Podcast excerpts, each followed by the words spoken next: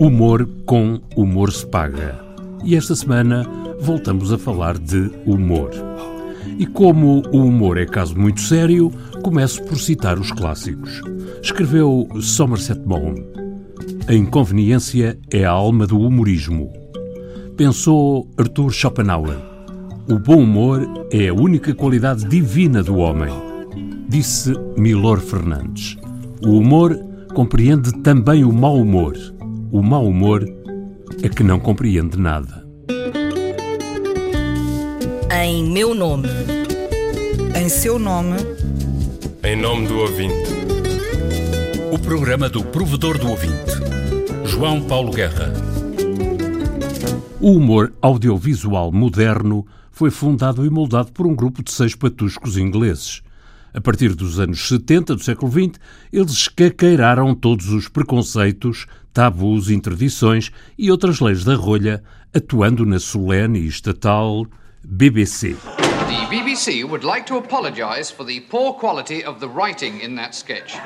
It is not BBC policy to get easy laughs with words like bum, knickers, botty, or wee wees. These are the words which are not to be used again on this programme.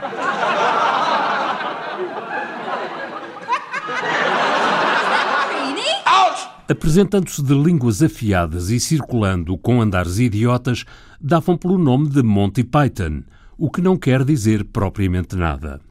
E através da BBC gozaram com tudo o que havia de mais sagrado e intocável. A realeza, a igreja, as tradições, os costumes, o poder judicial, as forças armadas. Isn't a?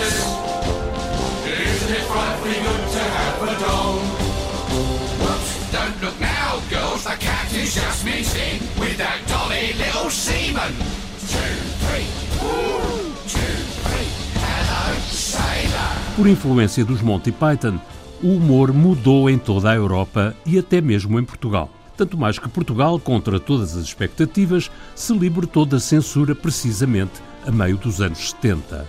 Foi quando os Monty Python montavam a tenda do circo voador. E a verdade é que o nonsense fazia todo o sentido em Portugal. Percebeu-se, entretanto, que o choque ia ser violento, num país marcado por dois ferretes, a pobreza como vocação e a tristeza como destino. Uns anos depois, também se percebeu que entre nós a censura fora dada como morta por decreto, mas, na verdade, não estava definitivamente sepultada. E foi então que, duas décadas após o 25 de Abril, ainda sobrou censura para um romance de Saramago, como também para umas piadas de Herman José. Oh, valha-me Deus, não havia necessidade. Hum, hum. Agora há programas de humor com assinalável sucesso de público nas antenas da rádio pública como na internet. Ao mesmo tempo, exercendo um direito inalienável e recorrendo ao funcionamento das instituições, há ouvintes que exercem o direito à crítica e recorrem ao provedor para reclamar contra supostos excessos de linguagem ou de temáticas por parte de certos humoristas.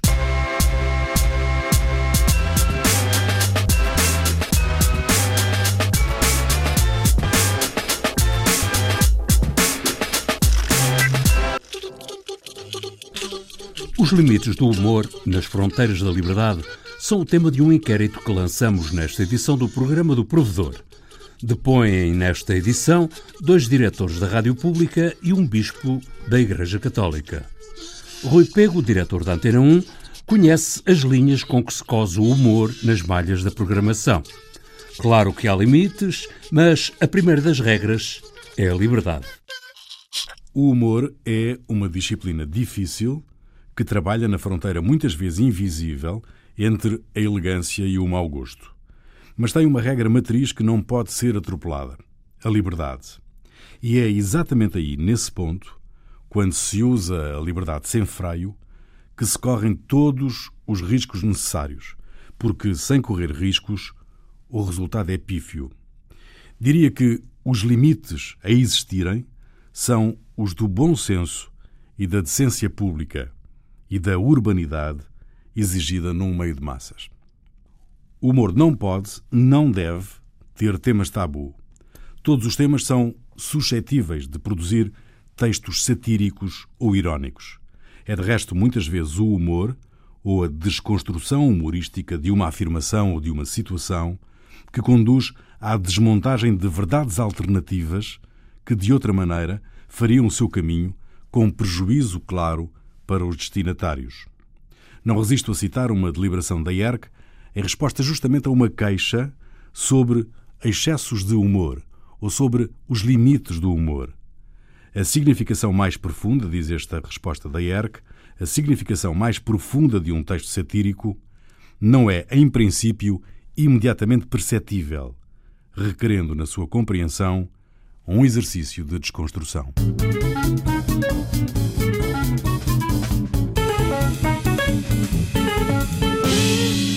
Senso, bom gosto, no quadro da liberdade, Nuno Reis, por sua vez, diretor da Antena 3, também reconhece que os únicos limites para o humor são os que estão previstos na lei e que não há zonas interditas. É para mim óbvio que o humor não tem nem deve ter limites, a não ser aqueles que estão obviamente previstos na lei e que dizem respeito a ofensas pessoais, injúrias, calúnias e, claro, os limites do bom gosto e bom senso que os próprios humoristas se impõem e a linha editorial de cada estação assim determina. Naturalmente, o bom gosto e o bom senso são matéria obviamente subjetiva e é por aqui que normalmente os problemas começam.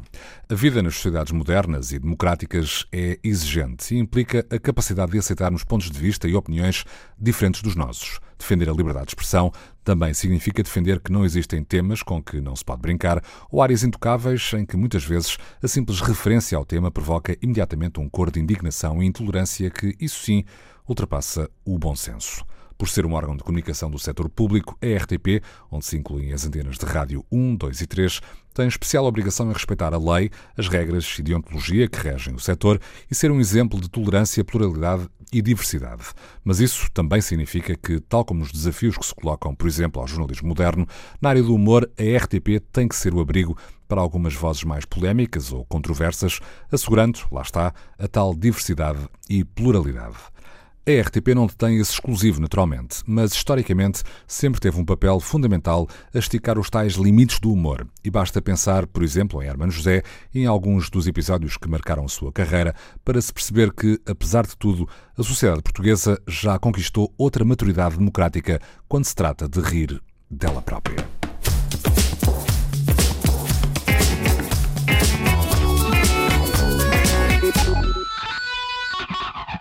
Nuno Reis, Antena 3, de que é diretor, ajuda os portugueses a rirem-se de si próprios.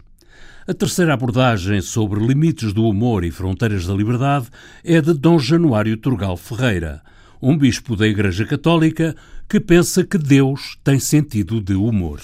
Eu acho que Deus não, não nos aparece assim muito uh, no Evangelho o sentido do humor, mas eu acho que ele tem um, um sentido de humor uh, espantoso pela forma paciente com que atende os, os nossos deslocamentos, as nossas mentiras. Dom Januário Turgal Ferreira, bispo emérito das Forças Armadas, é conhecido por ser um homem frontal, tolerante e com sentido de humor. O humor é uma forma racional de descobrir contornos, ângulos pormenores que no comum das situações a, racional, a própria razão não descobre. Isto é, eu com uma graça consigo, com uma metáfora, com um símbolo, sou capaz de tornar claro como água cristalina aquilo que é difícil. Eu sempre achei, pela forma como fui educado, ainda que eu tenha sido educado com certo extremismo, talvez por isso eu vim recentrar a minha forma de atuar, vim-me recentrar, não no centro, mas naquilo que eu considero um critério de racionalidade. Eu tenho que ser tolerante, pá. Eu acho que a Igreja falta-lhe muito o sentido do humor, da brincadeira. A gente pode brincar. Agora, há determinados temas, há determinadas pessoas, mas isso eu deixo, mesmo que a pessoa, o risco, pise o risco, porque é que as pessoas não se escandalizam, por exemplo, com. não se escandalizaram com a falta da liberdade de consciência? da liberdade de imprensa, da prisão imposta a tanta gente, da fome. Quer dizer, as pessoas, se eu estivesse a brincar com a fome, né, as pessoas durante longos anos estiveram no bico calado. E nós sabíamos, o bico calado não era com medo de falar, é porque concordavam de facto com aquele que nos fechava o bico. O Dom Januário ouve os programas do humor da Antena 1, o Portugal Quase sempre, quase sempre. o Mata Bicho, do Bruno Nogueira também. Perfeito. Uh, ouviu provavelmente neste, nestes tempos algumas piadas que foram feitas à volta de Fátima e que escandalizaram alguns dos nossos não, ouvintes. Não me, tocaram, não me tocaram absolutamente nada, porque se eu me vou indignar, eu não me indigno com a pessoa humana, eu tive fome e tu deste-me de comer. Onde é que tu estavas? Sempre que deste, mataste a fome, sempre que acolheste o estrangeiro. É o que foi no Evangelho. Foi a mim, Deus, que tu acolheste. Quer dizer, as pessoas não se escandalizam com a perseguição política, não se escandalizaram com a fome, não se escandalizaram com os baixos salários, não se escandalizam com serviços hospitalares, uns ótimos, mas outros péssimos, não é? Não se escandalizam, a não ser quando lhes dói, dói na pele, mas escandalizam-se de uma forma beata e ultrapassada com coisas com as quais nós até ganharíamos na apresentação, olhe, florida, descontraída, humanizada da nossa parte. Nós, no facto, não somos humanos até no tratamento religioso somos profundamente desumanos e profundamente fundamentalistas. Eu tenho a impressão que se não houvesse uma democracia, muita gente em Portugal era capaz de, de degolar outros à boa semelhança do Estado Islâmico. Mais humano ou mais divino, quais deverão ser então os limites do humor? Olha, talvez nem haja, nem haja limites para o humor, a não ser de aquilo. Eu nunca gosto da palavra uh, senso comum. Senso comum significa uma racionalidade comum. Se eu visse um palavrão quanto à paternidade ou quanto à maternidade, uh, se eu ouvisse o enxovalho relativamente a uma pessoa de idade ou, ou utilização indevida do gesto de uma criança, brincar com pedofilia. Mas eu dou, a minha, dou a minha experiência, e que eles ouviram da Antena 1, uh, eh, talvez a forma como determinados meios por onde eu passei e que me educaram. Eu achei que devia sempre aceitar um humor que é uma forma típica da tolerância. Dom Januário Turgal Ferreira, um bispo que acredita no bom humor de Deus. As críticas a programas de humor representam cerca de 10% das queixas de ouvintes ao provedor. Alguns ouvintes, críticos de alguns humoristas que se apresentam na Antena 1 e Antena 3, querem simplesmente saber, ou pelo menos ver debatido, se há fronteiras de bom senso e de bom gosto e se há limites para a liberdade. É este entendimento que estamos a procurar. Nesta edição ouvimos Rui Pego, diretor da Antena 1, Nuno Reis, diretor da Antena 3 e Dom Januário Turgal Ferreira, um bispo da Igreja que acredita que Deus tem sentido de humor. E para a semana há mais. Ainda vamos a tempo. Ainda há esperança. Vamos salvar este programa. Hum, hum. E, e vamos fazer isto como deve de ser. A música do genérico do programa do Provedor do Ouvinte é da autoria de Rogério Charras, interpretada pela guitarrista portuguesa Marta Pereira da Costa e o contrabaixista camerunês Richard Bona. Sonorização e montagem João Carrasco, textos Viriato Teles e João Paulo Guerra. Em meu nome. Em seu nome.